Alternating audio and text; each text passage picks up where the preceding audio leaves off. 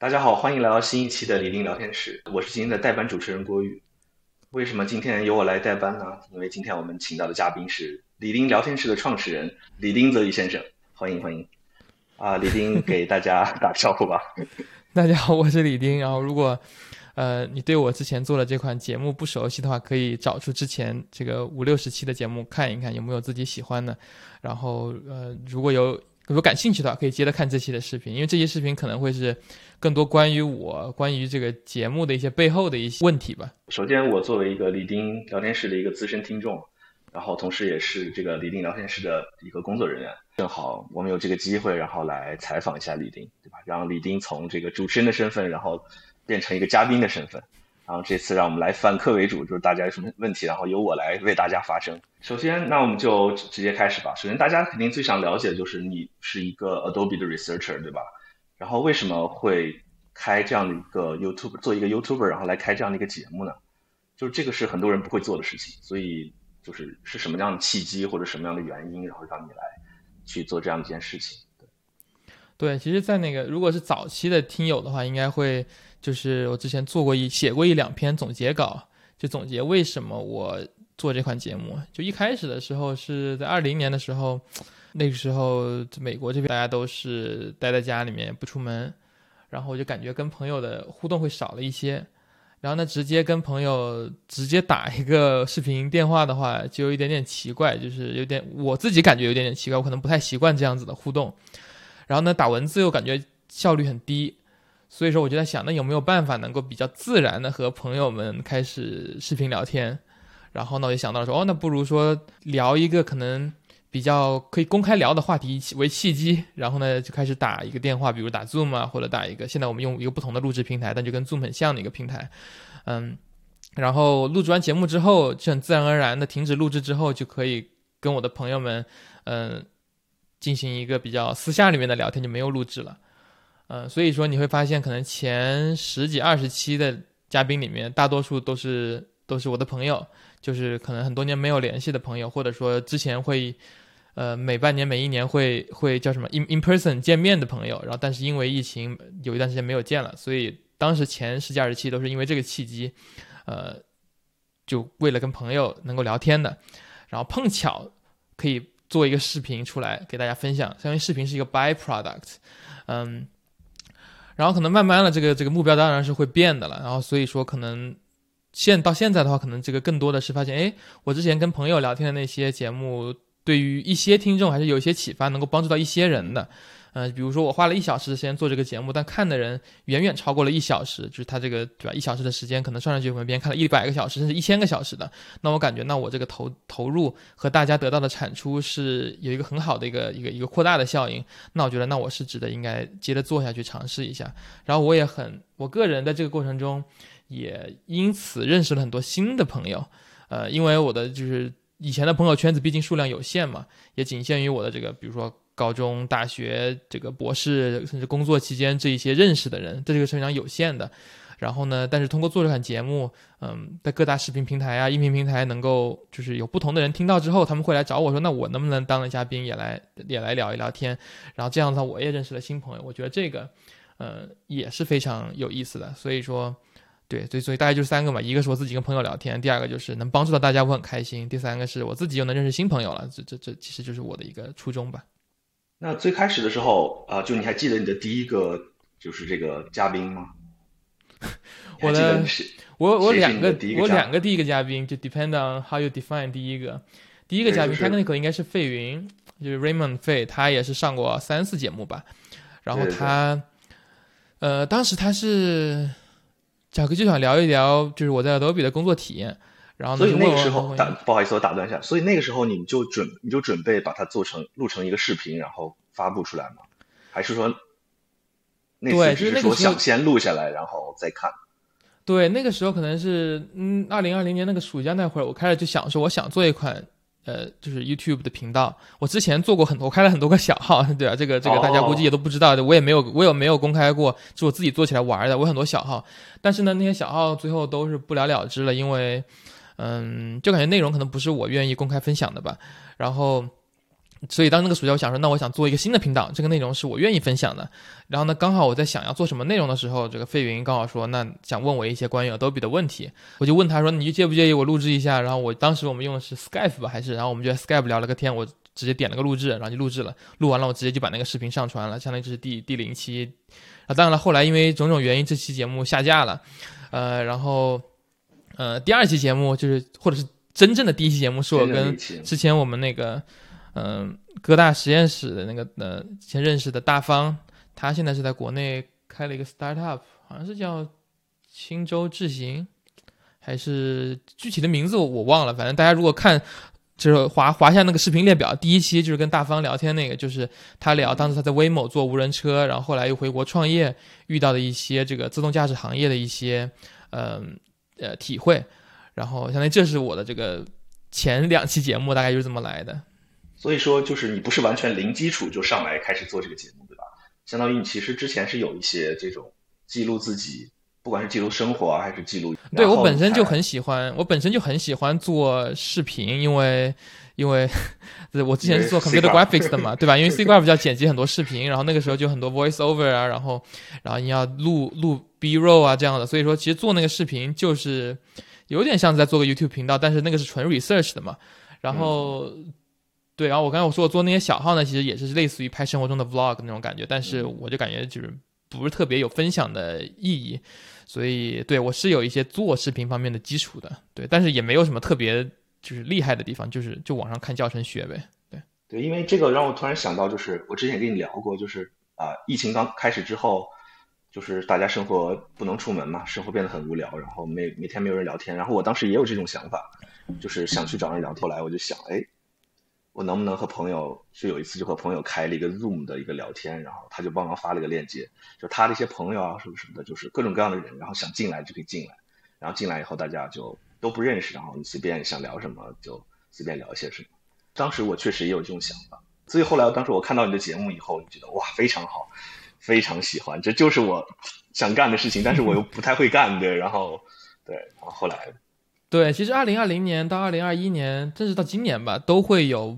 呃，我在朋友圈啊，或者说 Twitter 上面都会看到有朋友会说他想开一个 Podcast 或开一个 YouTube 频道，然后因为在疫情期间你说的嘛，就挺无聊的，然后而且而且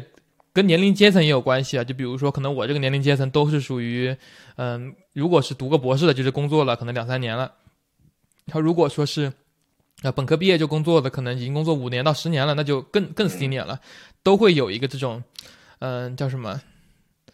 特别是在中国可能不一样，在中国工作可能九九六可能会压力比较大一点点，但是如果是在欧美工作，他都会感觉生活中会有一些这个空窗期，可能因为又没还没有小孩，然后呢，但是就是又工作压力又没有那么大，那这些时间又不能全部拿来就是。刷短视频吧，所以说 就会就很多人会想来做一些创作，所以我看到可能光我朋友圈里面可能就有五个十个频道在这一两年间出来，呃，但是可能。我感觉我很自豪的一点 就是还是能够坚持下来这两年做，我感觉这还是挺不一样的。因为在我朋友圈看到那些大部分都已经就是停更了，就是它热度来了就做一下，然后呃大家都很忙嘛，可能工作突然又有个 deadline 了，或者说突然就是可能又有一个宝宝了，所以说就就不得不停更了，这都很正常。呃，但是我感觉就是能够一直坚持下来更新，我对《李丁聊天室》这个节目还是挺挺满意的。对对，这个也是我非常佩服一件事情，因为我。就包括我自己啦，我周围有朋友，他们可能已经录过几次几期节目，就类似那种自己采访自己或者自己来聊一些东西的那种。但是确实，就你像你说的，可能三五期之后，然后就再也没有了。对，就是你是怎么就是能把它坚持下来的？这个，比如说是有什么动力？因为我知道你是一个非盈利的一个节目，对吧？首先，这这个不是不是钱来吸引你继续做下去的。那么这个是是一些什么样的点呢？对，就是盈利这个点之后，可能我不知道这期到有没有时间聊这个话题，可以之后完全就是可以展开聊一聊做这个频道有多么的对。然后，但就是我的 motivation 是什么？可能就是首先就是我会想说，我想熟悉整一个经营这个自媒体的这一个流程，我想把它弄得清清楚楚的。然后呢，去弄清楚这个过程，在我看来，唯一的方法是去不断的做。如果说你一年只做一个视频的话，你很难去了解整一个这个过程中会遇到的坎和你喜欢做哪个部分和你不喜欢做哪个部分，这就跟那个我之前很多期其实很多我这些感悟都是从我做 research 来的。就比如说我可能感觉如果要一定要我回顾，比如说我本科或者博士期间，呃，做研究有什么感觉可以做得更好的地方，我可能就会说希望数量能够更多，质量可以稍微降那么一点点，当然不能质量降。降的太多，那就没有意义了，不能做低质量的研究。但是如果说为了一味的追求质量而放弃数量的话，我觉得，嗯，在一个人的职业早期，或者说这个频道的早期，不是一件好事情，因为你没有做足够多的尝试。嗯，就回到那个，我跟好多嘉宾都聊了个话题，就是 exploration versus exploitation，就是去探索和去。深究吧，我不知道 exploit 这个怎么很好的一个翻译，一个广度，一个是深度嘛。对的，对的。就如果说你一旦就是你都没有做过广度的这个搜索，你就开始钻的一个方向做的话，很有可能你做的事情，嗯，在长远的角度上看，并不是你喜欢的。嗯，所以说我在做这个播客节目一开始的一个初衷就是说，那我一定要坚持做够足够广，所以我要保证更新的数量和频率。然后呢，我自己在一开始的时候会 进行周更了，现在回看是很 crazy 的一个一个频率，我可能前二十多期都是周更的，所以那一段时间就真的是很辛苦，因为相当于每周你录完了要剪，那个时候也没有制作团队的加入，现在有国玉啊和和几个其他志愿者的这个加入，感觉还帮助我分担了很多压力，但是一开始的时候，呃，就我一个人嘛，所以说就是一周七天就得。push 一期节目出来，然后那就非常压力大。然后后来我可能通过各方面的平衡，感觉可能双周更是比较呃理想的一个频率，就我们压力没有那么大。然后对，然后我就把这个定死了，这是个死死的军令状，就是我无论如何不能够随意的拖更。当然了，在这过去的一两年中，我也拖更过两三次吧，多数的时候是因为，嗯。由于工作和生活太忙了，导致我没有时间去找嘉宾，所以没有办法录制。大家都可以理解，大家都可以理解的。对，就是就是对，我只是想说，就是说根源就是嘉宾真的很难找，所以说加上我又很忙，就没有花更多心思时间去找，所以会有几期的拖更。对，所以说你说为什么能够坚持下来，可能就是因为我把这个下了个军令状吧。无论那期录的节目，嗯，相信大家看到现在也会发现每一期的这个质量。它是有一一定的浮动的，有有一些有的时候可能是我自己的状态不好，可能那个星期我生病了，我但是我因为要保证我的更新频率，所以我不不得不得不录。如果我拖我不录的话，那可能就没办法更新了嘛。所以有的时候我的状态会不好，而有的时候可能那个嘉宾并不是我。呃，感觉最合适来录制的，因为那个话题我可能并没有很熟悉，或者说我并不是很同意那个嘉宾的某些观点，但是一样，因为我想保证这个更新的频率，呃，所以说我也会录制，所以大家会看到节目的这个质量会有有有浮动，这个也是一部分的原因，这是我做的一个取舍，就是在保证数量的前提下，尽量让质量高。对对，就是啊，我非常同意你前面说的那个，就是就是不管做什么事情，你要想去探索它。要把它的广度先打开，然后先尝试一下。对，那么但是就是除了你刚才说到，我觉得啊，你能坚持下来，还有一点原因，应该是你个人非常的想表达一些观点，或者想表达一些事情，或者特别想分享一些自己的一些想法。我觉得这个也是应该是你坚持下来的一个动力。因为你之前你有很多的文字的博客，对吧？你会记录一些，你会写一些心得或者是什么的，然后。对对，所以就是也有观众大家比较好奇，就是你为什么刚开始做文字的一些分享，然后后来变成了做视频这样的一个形式？对我一开始是会在比如说我有自己的那个邮件的那个那个 subscription 就 Substack，大家也可以订阅。然后呢，我之前一开始在知乎上面写的，然后嗯，主要开始不愿意写的原因是，可能很多话题如果要写的很深的话，需要花很多时间去写。但是录制一期这个节目的话，相对来说前期准备工作会少很多。就比如说，只用列一些提纲出来，然后呃聊天的话，就是就散发就好了嘛，对吧？但是如果说我要做一个话题，这是我个人的选择。就如果我要写一篇文章，我会想要写的很很把 reference 都收齐了，确保是有理有据的，对吧？我不想说随便写一个。不愧是一个 researcher。对，然后我就感觉说要写个文章，给我的投入会比较大。然后呢，我就就就感觉时间投入没有那么多，然后呢，嗯，对文字的东西可能就没有那么大的兴趣吧，可能就是，但是我现在也还写，但是可能频率没有那么高，嗯，对，然后就就是对散发一下，就可能 YouTuber 有两种 YouTuber，一种是嗯那种会把稿子都写好了，基本上像我刚才说的，把各种的 reference check 都做好了，确保内容是准确的，然后他们再开始半念稿半自由发挥这种感觉的。然后另外一种 YouTuber 就像是我们，特别是我们做这种访谈节目，你没有办法就是写稿，所以说就是这是两种 style 的 YouTuber。然后我可能个人现在感觉第二种是比较适合我现在时间分配的。然后呢，当然了，你说如果太费时间了，对，如果说你因为但是我自己相反来说，我自己喜欢看的很多 YouTuber，他们其实都是会写稿的。因为就是他们都会把一个问题钻得特别深。那这么说起来，就是我们就聊到这个做做这个节目，就之前文字版对吧？就是你只需要写就好了，然后发布出来。现在你做这个节目的话，它肯定就会面临更多的技术问题。就是很多听众朋友们想知道，就是你是就如何选择一些，比如说制作软件啊，如何选择去找嘉宾啊，如何就是这个就这个节目说白，就是这个节目幕后的一些故事，然后能不能跟我们分享？我可以从。嗯，整个节目制作的一期节目的一个一个 流程说一下，然后可能之后再看看你有什么想要 follow up 的问题。就一期节目一开始，一般第一步是要找话题或者找嘉宾，这两个都有可能，就是先后都有可能发生。比如说有的时候有一个嘉宾他直接找到了我，那我们就会开始私聊，说看有什么话题想聊的。然后呢，或者说我想那个话题，比如说我想聊这个国内加班文化，很很讨厌的。然后呢，我想找一些吐槽嘉宾。然后对，by the way，这个是一期我想聊的节目，但是还没有找到嘉宾，所以如果有想来聊的，可以可以联系我。对，然后比如说我有一个话题，我想聊国内加九九六的这个弊端，然后那我就会在朋友圈也好呢，在我节目里面也好呢，就会说，你看我想聊这个话题，有嘉宾来找我啊，就找我。好，然后这个第一步，我们把话题和嘉宾确定了之后，那我就会建一个 Google Doc，然后跟嘉宾开始一起在里面写提纲，然后这个提纲。可长可短，我一般的的的 preference 是写的比较短一点点，就比如说写个五句话，大概就是啊，为什么我不喜欢加班？一二三四，我这五五句话就写完了。然后我们通过讨论的期间，把这五句话慢慢的扩展，呃，一般就可以扩展成一期三十分钟到一个小时不等的一个一个一篇一个节目。嗯，然后有的嘉宾可能会说他比较想要写的非常详尽的，这也有，但是我一般感觉自由发挥会比较有有有这种惊喜的感觉。嗯，对，然后对，然后我们把这五句话提纲写好了之后，就会约一个时间录制，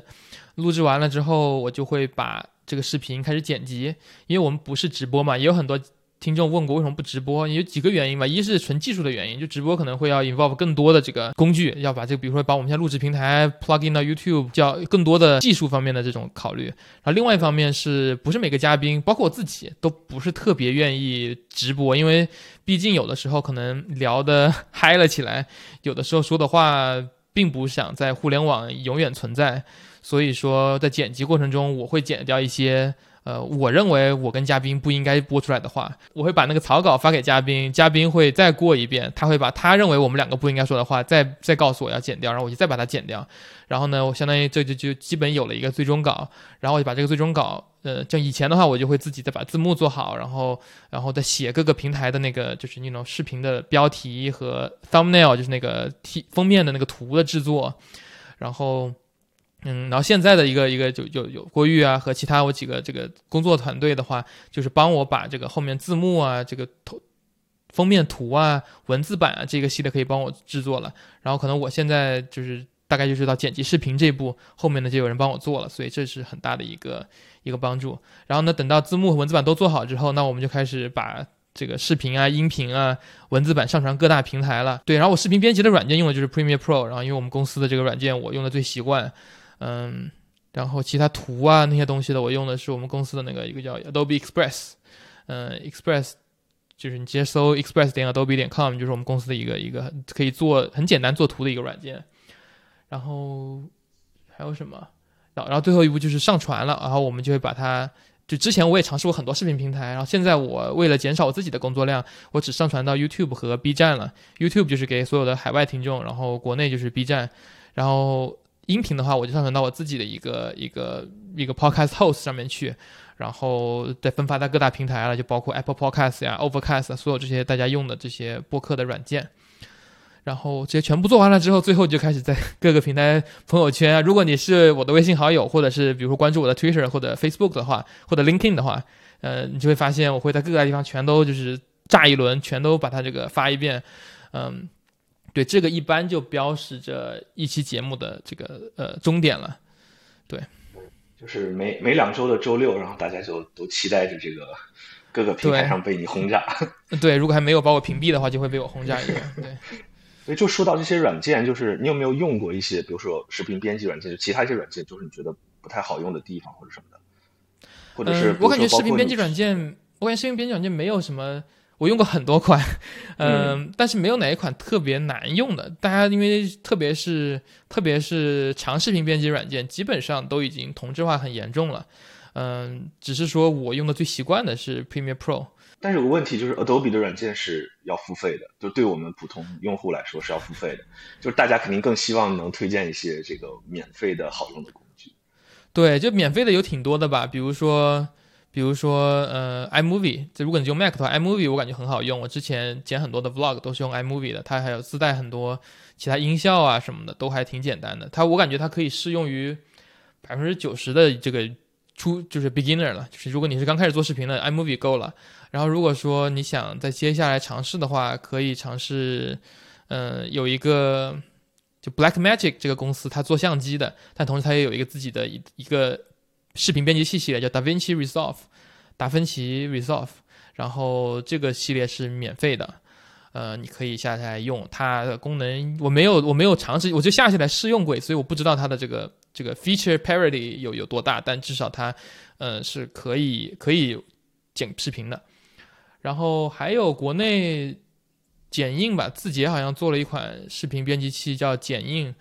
嗯，也还行吧，但是就是我用不顺手，所以它有很多很好的地方，就是很就是特别是如果说你要呃很多中国视频的习惯的话，可以那里面有很多很好的一些一些这个交用户交互，但是可能就我用不太惯，然后所以我这些都尝试过一圈之后，哎，又回到了我们公司的这个 Premiere Pro。那包括呃，除了视频剪辑，然后还有就是字幕的制作，然后字字幕制作，你有没有尝试过什么不同的，就是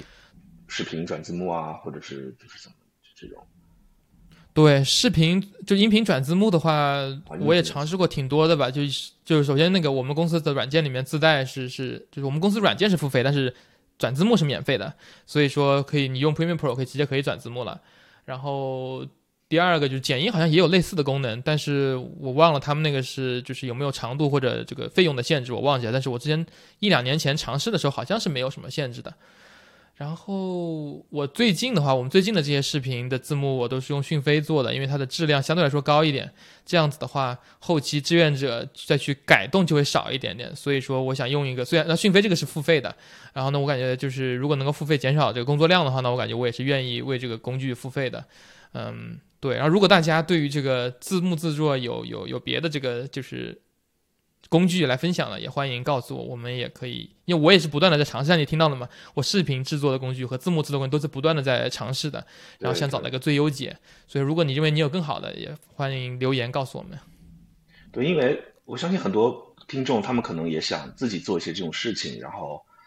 呃，但是他们可能不知道怎么怎么上手或者怎么开始这件事情。所以不知道，就是你有什么建议没？就这这些，他们想做一个节目或者想去剪一些视频的这些 beginner，然后对他们有什么建议吗？就是他们最初期要准备一些什么，或者是要做一些什么事情？This may sounds like a cliche，但就是就 just do it。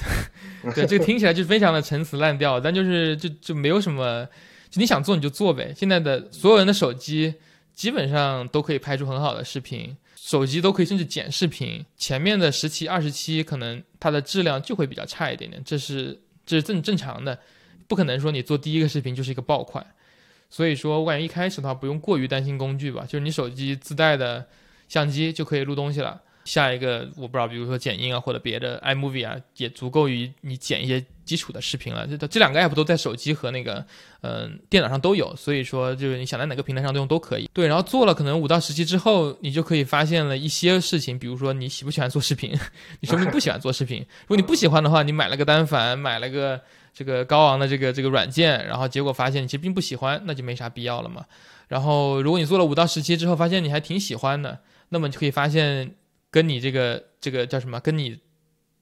这个纵向领域里面的其他的这个类似的节目就有一个对比了哦，他们的视频质量比你高，他们的这个聊天的这个聊天技巧比你好，他们的剪辑比你的这个要好，那你就有一个前进的方向了。但一开始会感觉就是 just do it，就是就就就去做就好了。所以我总结一下，就是不要想太多，你就去做，坚持，这就是对走向成功的这个唯一道路。那那既然说到这里了，那你你回顾一下，你做了应该是有两年，有两年多了嘛，对吧？嗯哼，就是这么长时间，这这些节目，你有没有什么总结？就是自己有些什么心得？就是为什么有些期做的就是就是效果不是很好，或者有什么样的时候就会比较好，或者有没有自己这样的一个总结？对，至于哪一些期会比较好，真的很难预测。很多时候我进去了一期节目，我觉得这期节目这期嘉宾跟我不太熟，或者说这个话题我不熟悉，我可能会比较这期节目会比较干。呃，但是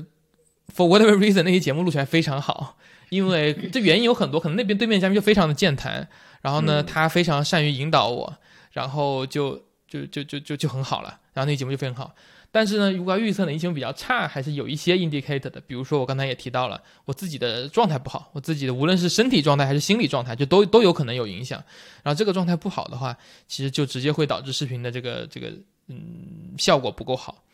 然后呢，另外一个就是可能有的时候话题也很有也很有影响嘛。就是我原本以为我对一个话题很想聊，但是开始录制了，比如说十几二十分钟之后，发现我其实没有特别多的这种迸发的想法嘛。像我刚才说的，我可能我们只写了几个 talking points，就五五五六点 talking points，然后可能录了十几二十分钟就把这些都聊完了，然后剩下就很干，然后就就只能那里尬聊啊或者什么的。然后这些时候也可能是不是特别好的。至于对策的话，可能我也没有什么特别清晰的对策，因为这个这两就就只能第一点就可能说，那我能不能我自己调整自己的状态，只在我自己状态好的时候录节目，嗯，对。然后但第二个的话就很难预测了，因为真的只有只有开始录制了之后才知道我跟嘉宾的这个这个 chemistry 是怎么样子的。如果如果对啊，就这个只能说通过。但是有一点有一点我还是挺欣慰听到的，之前。我跟我几个听众闲聊的时候，有几个不止一个听众都跟我说到说，看我前一半，比如说前二三十期的视频，和我看我后二三十期的视频，就等于说从一到三十和三十到六十，他们感觉有一个一个质的飞跃，因为。他们他们他们是 binge watch 的，比如说他们可能是最近才发现我频道的，他们就不是跟着我两年这样一起看，他们是比如说一晚上 看了十五六期 这样子的，就快速播放这样子的，然后他们就觉得说我最近的视频我控场能力更强了，然后呢我不会说被嘉宾带着到处乱跑什么的，然后呢他们感觉看最近的节目会更加的舒服。然后这点我也会很欣慰听到，因为这也是我试图成长的一个方向嘛。就我希望说，无论我状态怎么样，无论嘉宾的这个是不是很健谈，我都可以把节目做好，因为这才是主持人啊、制作、制作、制作者的一个一个初衷嘛，对吧？嗯，对。所以说，hopefully 在未来的制作中，大家应该会看到这个浮动会越来越小，然后应该是稳中有升，这个是是我的一个期望。对我还有一个问题想问，就是你会选择一些。就是观众想听的比较热门的或者一些话题呢，还是说你主要是想讲一些、想聊一些自己想想表达或者是感兴趣的一些问题？你是怎么来，就是来取舍这两这两边？可能在目前阶段吧，因为就因为这是一个 side project，因为它不是一个盈利性的东西，所以说可能不会特别想去主动的蹭热点。然后呢？我可能主要会想说，是是是，就是 follow my passion，就是我对什么话题感兴趣，就是就是我就讲讲什么。呃，当然了，这两个有时候是重合的。就比如说我之前对，那是对对，比如说我碰巧想聊加班很可恶，然后碰巧又有听众，很多听众都很想听加班为什么可恶和我的一些观点，和我嘉宾的一些观点，那就是最好的情况。但是也有很多时候是我其实挺感兴趣，但是。就是别人并不太感兴趣，这这这其实大家还通过，因为 YouTube 和 B 站的那个播放量是公开的嘛，大家去看就知道有哪些节目是大家不太看的。但是呢，我其实很多那些节目其实我都很喜欢，录制完了我都很很满意。嗯，所以说，所以回答你的问题，我会我会优先考虑我自己的这个呃想要聊什么，因为如果聊我不想聊的话题，那我可能这个节目都没办法坚持做了。对。对，说到你刚才说这个，有些呃 view 呃比较高，有些比较低，这个就是首先这个题目也是一个，就如何取这个视频的题目也是一个非常难的事情，我觉得，对吧？然后你要视频题目取得不好，可能很多人都不愿意点进来，即便你的节目可能里面比较有意思、比较有营养，但是题目不好的话，大家也不会点进来。就是在选题目这件事情上，你有什么想法？对我是，对我就实话实说吧，我有一点点 conflict，就是我有一点点就是这个叫什么，嗯。难以抉择。对，一方面我像你说的嘛，我又想选一个非常 clickbait 的一个标题党，这样可以吸引别人看到我的标题就进来看。但是呢，另一方面我又想让他们点进来之后不要失望，因为毕竟就是播放量并不是全部的一个一个一个衡量数据，它不观看时间是另外一个。就你在优化。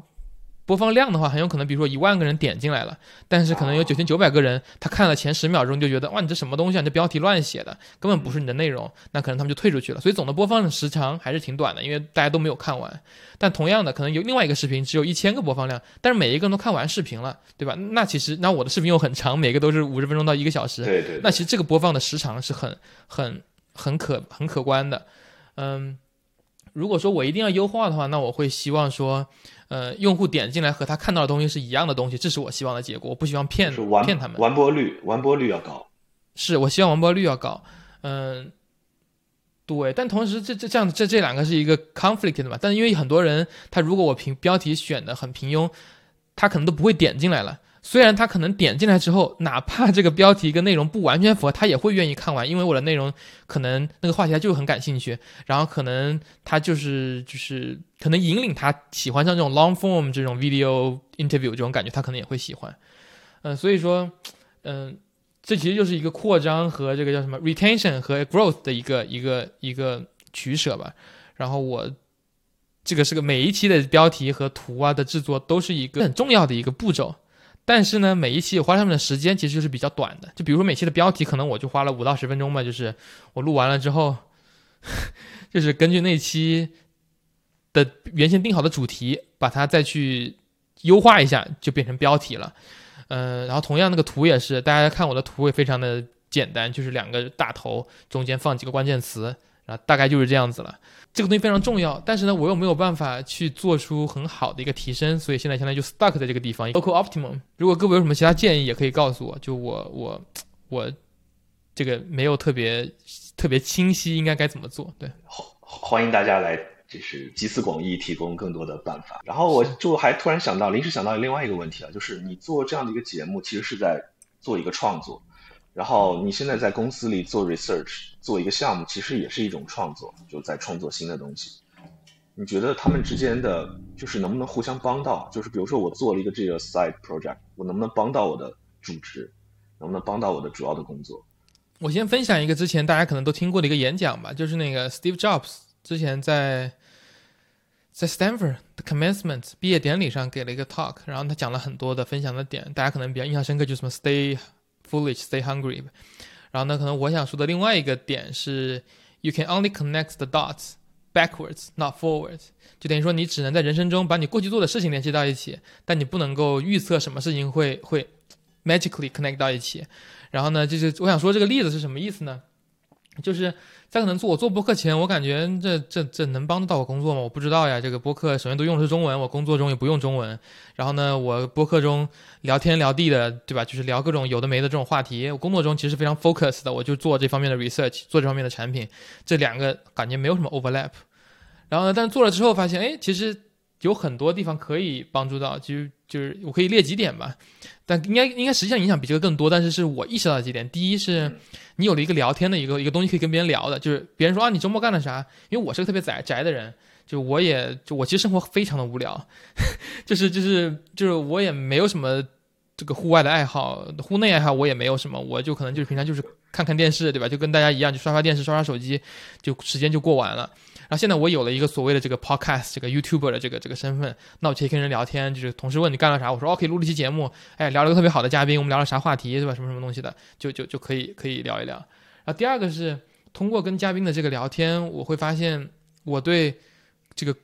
creator economy 这个话题，我有一些自己的见解，它不一定正确，也不一定主流，但是是我自己的见解。然后呢，我现在从事的工作是我的公司，我们的公司是一个。公 Adobe 是 Creativity for All 的一个公司，我们就要 enable everyone to create empowerment 这种感觉的。所以说，我们最近几年的 focus 也是 creator economy，所以这个又是 align 到一起了。所以说，很多时候，呃，无论是在我做研究还是做产品的时候，我会带着我的这个做 podcast 的帽子说，如果我作为一个 creator，我要做什么样的东西来帮助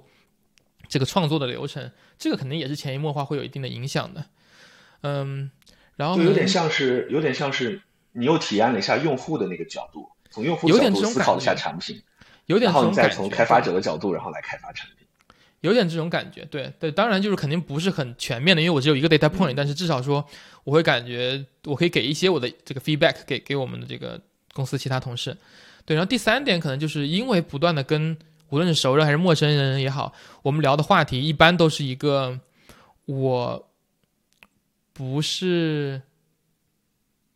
那么熟悉的话题，比如说你聊我的 research，比如聊我最近的 paper，那我可以巴拉巴拉跟你不用动不用想都可以聊得很深入。但是比如说聊一些话题的话，就是聊我们节目这些话题的话，其实都是在刺激我的脑子去不断的去现场临场应变，然后呢怎么去跟人把一个天不要聊死了这样子的。啊，这种能力我觉得是也可以牵扯到去工作中的，就是怎么样去跟同事啊沟通啊，特别做这种 small talk 呀，你怎么样去聊啊什么的，这个也也也挺有意思的。然后第四个就是对，最后第四个可能就是一个一个还没有达成的目标吧，就是我一直在 secretly 希望能够就是通过做这个播播客节目能够触及更多的人，然后可以对我未来的职业有一些帮助，无论是有一些新的职业机会，对吧？比如说我想说职业成长，就是做得越来越高层，对吧？然后可以通过我的播客节目让我触及到更多的人，说不定哪一个呃呃公司老总看了就感觉很欣赏我的 style，无论是我研究的 style 还是我做节目的 style，他说不定会给我不一样的一些机会。嗯，对，或者是赞助商什么的，我们虽然没有盈利，但是也没有赞助商，但就是万一有赞助商了，对吧？这也是一个可以考虑的东西。但这个跟工作没什么关系吧？这个赞助商这个跟工作没有关系，但是这叫做嗯未来的机会，这个这个可能是跟节目会有一点点关系的。对，所以就是啊、就是刚开始你做这个节目的时候，其实没有想这么多，对吧？没有想到它怎么来帮助自己。刚开始做节目，就就像一开始说的嘛，我就想跟我几个朋友聊聊天，然后碰巧他们不介意，我把它发上网，然后我就把它发上网了。我觉得这更像是你生活的一部分，就是你就比如说，比如说有些人生活中他喜欢去打游戏，有些人喜欢去打篮球，对吧？你可能喜欢去跟朋友聊聊天，这其实说白就是你生活的一部分，你把它搬上了这样一个公共的平台，然后分享给更多的人。对我感觉我生活中，对你你这个总结倒挺有意思的。我感觉我生活的这一部分是我喜喜欢去去思考，就我想去思考为什么，然后我想去问一些问题，然后呃，在一些方面去想的多一点点，当然又没有很深，但是我可能就是比比可能比平常人深那么一点点这种感觉。对，对，我觉得确实就是就是你没有刻意的来做这个事情，对吧？就是如果你要是真的刻意在做这个事情，可能反而它不会有特别好的一个结果。就是因为正是因为这是你你喜欢的事情，所以你会把它坚持下去，然后一直做下去。对然，后结果做到后面发现，哎，它竟然还和我的工作，然后能有一些 connection。对，就是就是，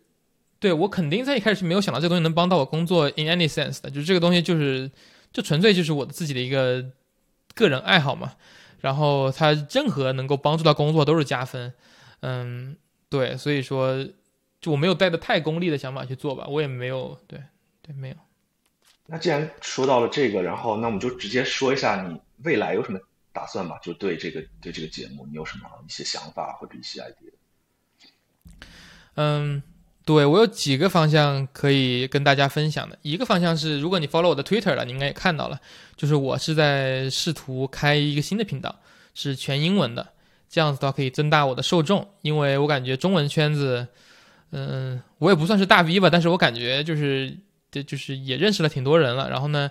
有的时候会有一些英文的朋友来跟我说，他们很喜欢某一期节目，但是呢，因为他们不懂中文，他们没有办法听到。没有办法去去去看节目，然后我然后我自己其实也有很多英文的一些话题想聊啊，或者英文的朋友想聊的，那我感觉那很自然而然，那就是扩张成一个新的频道，然后就这个频道，我们现在看到这个频道还接着就做呃中文方面的各种方面的讨论，然后那个频道就会做一些英文方面的讨论，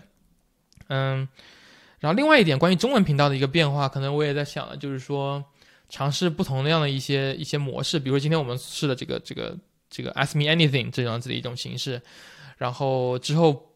看一看能不能有新的一些别的一些尝试吧，就比如说找一些固定嘉宾聊一些话题。这个其实具体的我也没有想得很清楚，但是我就感觉随着英文频道的开启，因为我的时间是有限的嘛，对吧？那我如果要花一些时间进行我的英文频道的话，那肯定中文频道会有一些变化，要么就是觉得降低频率，或者说 希望国语和其他团队的人帮我 帮我 take on 更多的这个这个任务，这样才能够保证呃中文频道也能够按按时更新。嗯，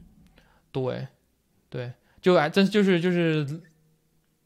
就做英文频道的话，可能我会有一点点私心，就是我觉得说，因为我会想着职业发展，可能至少我短期、中期的职业发展肯定是在这个美国啊，这个这个这边的嘛。那这边的这个，像我刚才说到的，希望有 公司老总看到我的视频啊，这样子就扩大我的影响力。那如果限制在中文频道的话，那其实就是限制了这个这个。看我节目的人嘛，那我肯定希望有更多我的同辈、我的长辈、我的晚辈都能够看到我的这个这个这个视频，无论他们是来自世界各地的，都可以看到我英文节目的。所以说，这也是我想做英文频道的一个一个一个比较比较功利性的动机吧。但就是，但是就我也没有带着任何的期待去做，我就感觉还是聊天，聊我感兴趣的话题，嗯，不管这个热点不蹭热点啊什么的，就是对。所以我还是非常期待的英文节目的诞生的，就是我相信很多中文听众，大家也很希望你的英文频道。对，我可以先建一个，我可以先建一个那个 YouTube 频道，先建好，然后里面是空的。然后呢，如果现在大家在看的话，可以去我这个新的 YouTube 的这个频道，先去 subscribe，等到第一期视频上的时候就可以直接看到。对，然后对我看一下，观众朋友们还有个问题就是，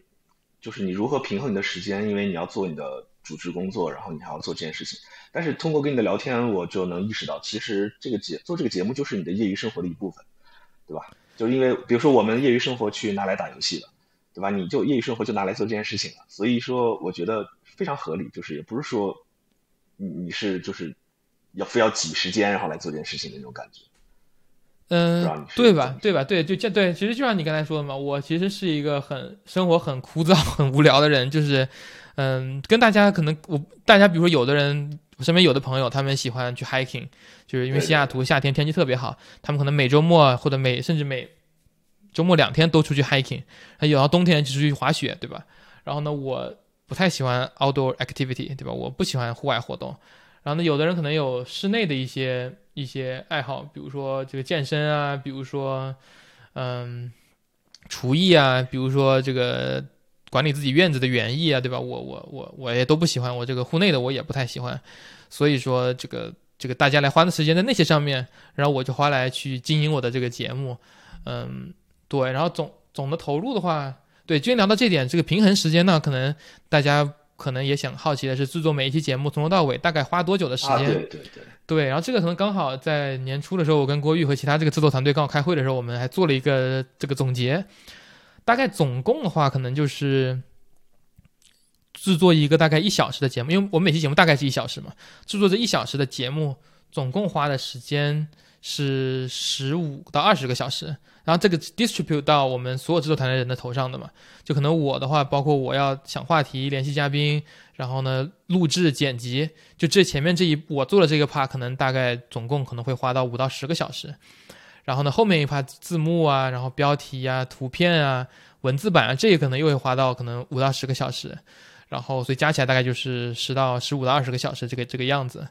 嗯，对，然后所以你算一下嘛，就是如果说每期节目算到 maximum 吧，如果我要花十个小时的话，在两周的期间情况下，可能就是每个周末每一天可能花两到三个小时这种感觉，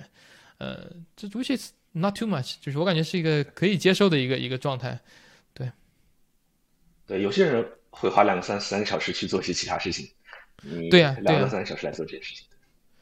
对，比如有的人特别喜欢，比如说就很有很多例子啊，就比如有的人他喜欢吃东西，他可能就会开车开很远去吃一个好吃的，然后可能我就觉得说啊，我吃我们附近的那个那个餐馆的，我也就能够接受，我对那个食物也不是特别挑，然后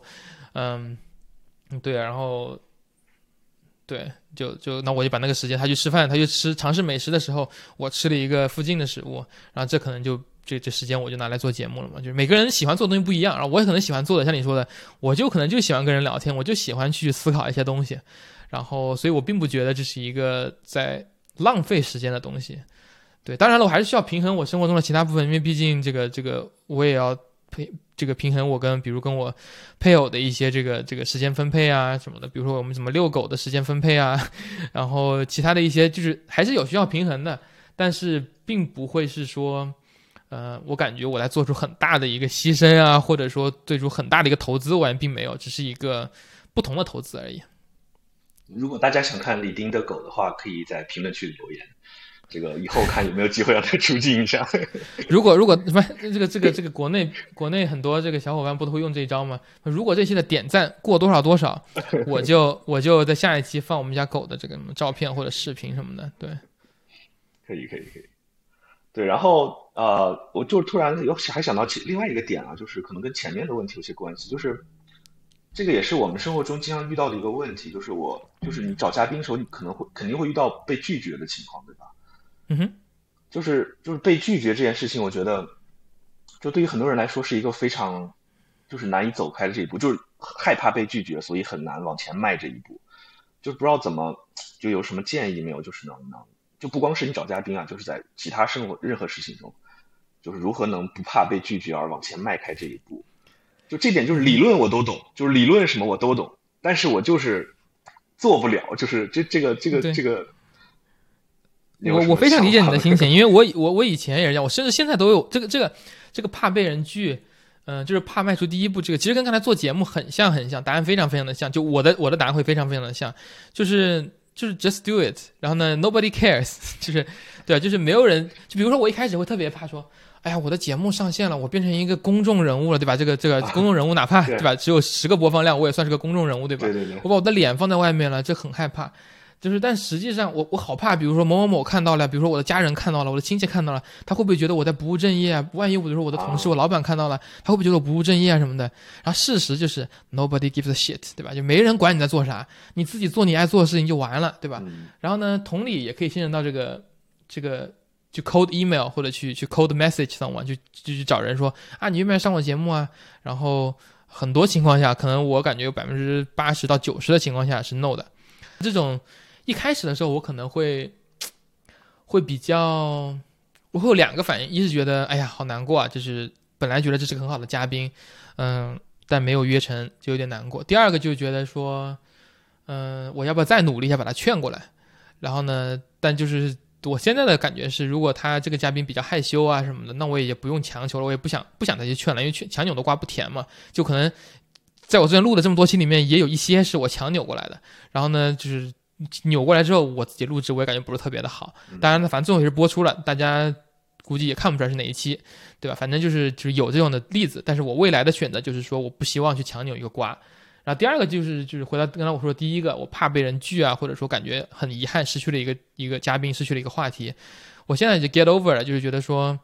嗯，就缘分没到呗。我要么就是一样的话题，总能找到别的嘉宾。或者说未来等到这个嘉宾他愿意分享的时候，他自己来找我的，因为我的节目一直在这儿嘛，他反正他反正隔两个星期就会看到我发一期节目，所以他知道我还在，所以 whenever they're ready, they can talk to me。对我，然后说到这儿的时候，我突然意识到，我可能有一个害怕的点，就是我这次这次他拒绝了我，就代表着我以他以后都会拒绝我，就我可能潜意识中有这样的一个想法。就我又，但是我又害怕失去这个人，就是害怕失去和这个人，比如说之后的。没有，我感觉，我感觉，我感觉，我可能就是对我感觉你这个思，你这个是非常 valid 的，就是是非常正常的一个一个一个思考。然后我可能我会这样想，我说，那他拒了我，首先他不是永远的拒了我，他这个 everything is changing，对吧？他可能未来他的就改变了。然后那第二个是，如果我邀请他来上节目，他拒了我，那么在我看来，他。他他他他欠了他欠了我一个人情，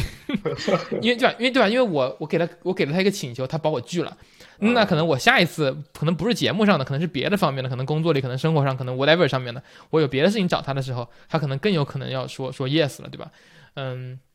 就这可能是一种比较奇葩的理解方式，但就是我会感觉说，就是拒绝是常态，特别是现在我可能如果按照我刚才说的那个比例嘛，比如说可能可能。百分之八九十的拒拒信拒拒的那个率，我说的有点高了，但是超过半数是肯定有的。就比如说我现在，比如我六十个节目了，比如可能有五十个嘉宾嘛，因为有的嘉宾来了多期嘛，可能五十个这个嘉宾，那我这里面我至少可能找了一百到两百个人这样去问的，然后当到了这个数量级之后，就麻木了，就是就就我现在找嘉宾就就会直接不不不把字打完了，然后就直接就发出去了。甚至有的时候周末我有时间，我就会有一个模板，我把它写的比较就是 generic 一点点，然后直接 copy paste，比如说十个十个我感觉跟这个话题相关的，我全都发出去。然后可能首先多数人都不会回复，呃，他可能他不是刻意不回复，而是可能看了信息觉得他没想好，他就就就就关掉了，然后他再回来就忘记了嘛。对，然后然后可能少数里少数回复的里面，多数又拒绝了。然后在少数回复里面的少数才会最终说答应这样子的，对，看来也是很不容易啊。对啊，所以说这个之后我也想要尝试说能不能找一些常驻嘉宾啊，或者说 co-host 呀这种共同主持啊，这种都对常驻嘉宾可能是第一步吧，就是可能能不能说签约个三四期，就是签约个三四期这样子，能够能够让我找一个嘉宾能够就是一起工作一段时间，而不是说只录一期这样子的，对。那需要有很多的话题点，然后来聊。对对，所以说就回到那个了，我想找一个本身就有一些输出欲，他本身就愿意来聊天的，就不是说我把他强扭过来的。有的嘉宾可能就是自己有一些输出欲，那我相当于是我给了他一个平台，然后而且他基本上也不用那么准备，我会负责 the heavy lifting 嘛，我会负责剪辑节目，我会负责宣传，我会负责这个剪辑，就全都是我负责的。所以他要做的就是。上节目就行，他只用录制这一小时，其他时间都是我来，我们来，我们来帮他去去处理的。所以这是一个一个，我感觉如果有输出欲的朋友看到这个地方，就是你的投入是非常少的，但你的这个产出可能是非常高的，因为我们节目现在也有很多听众嘛，说不定可以可以在未来帮助到你的一些这个这个品牌的建立。对，我觉得今天我们是不是？就这个话题就聊了挺久了，